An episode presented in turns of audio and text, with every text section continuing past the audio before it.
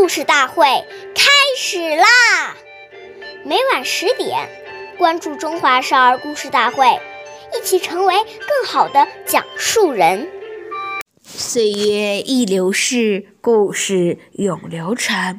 弘扬中华瑰宝，传承红色基因。我是中华少儿故事大会讲述人张冰雨，一起成为更好的讲述人。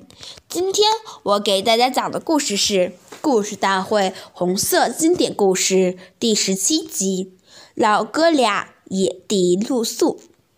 谢觉斋爷爷任西北局副书记。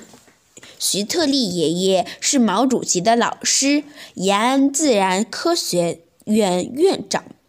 中央红军到达吴起镇时，受到陕北红军和苏区政府的欢迎和接待。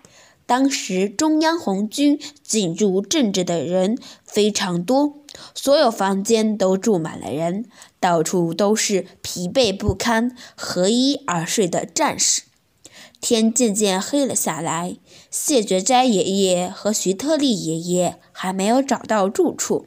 为了不增加群众负担，谢觉斋爷爷跟徐特立爷爷说：“今晚咱们老哥俩还是到镇外因野地露宿吧。”十月的陕北高原，明月明星疏，寒意阵阵。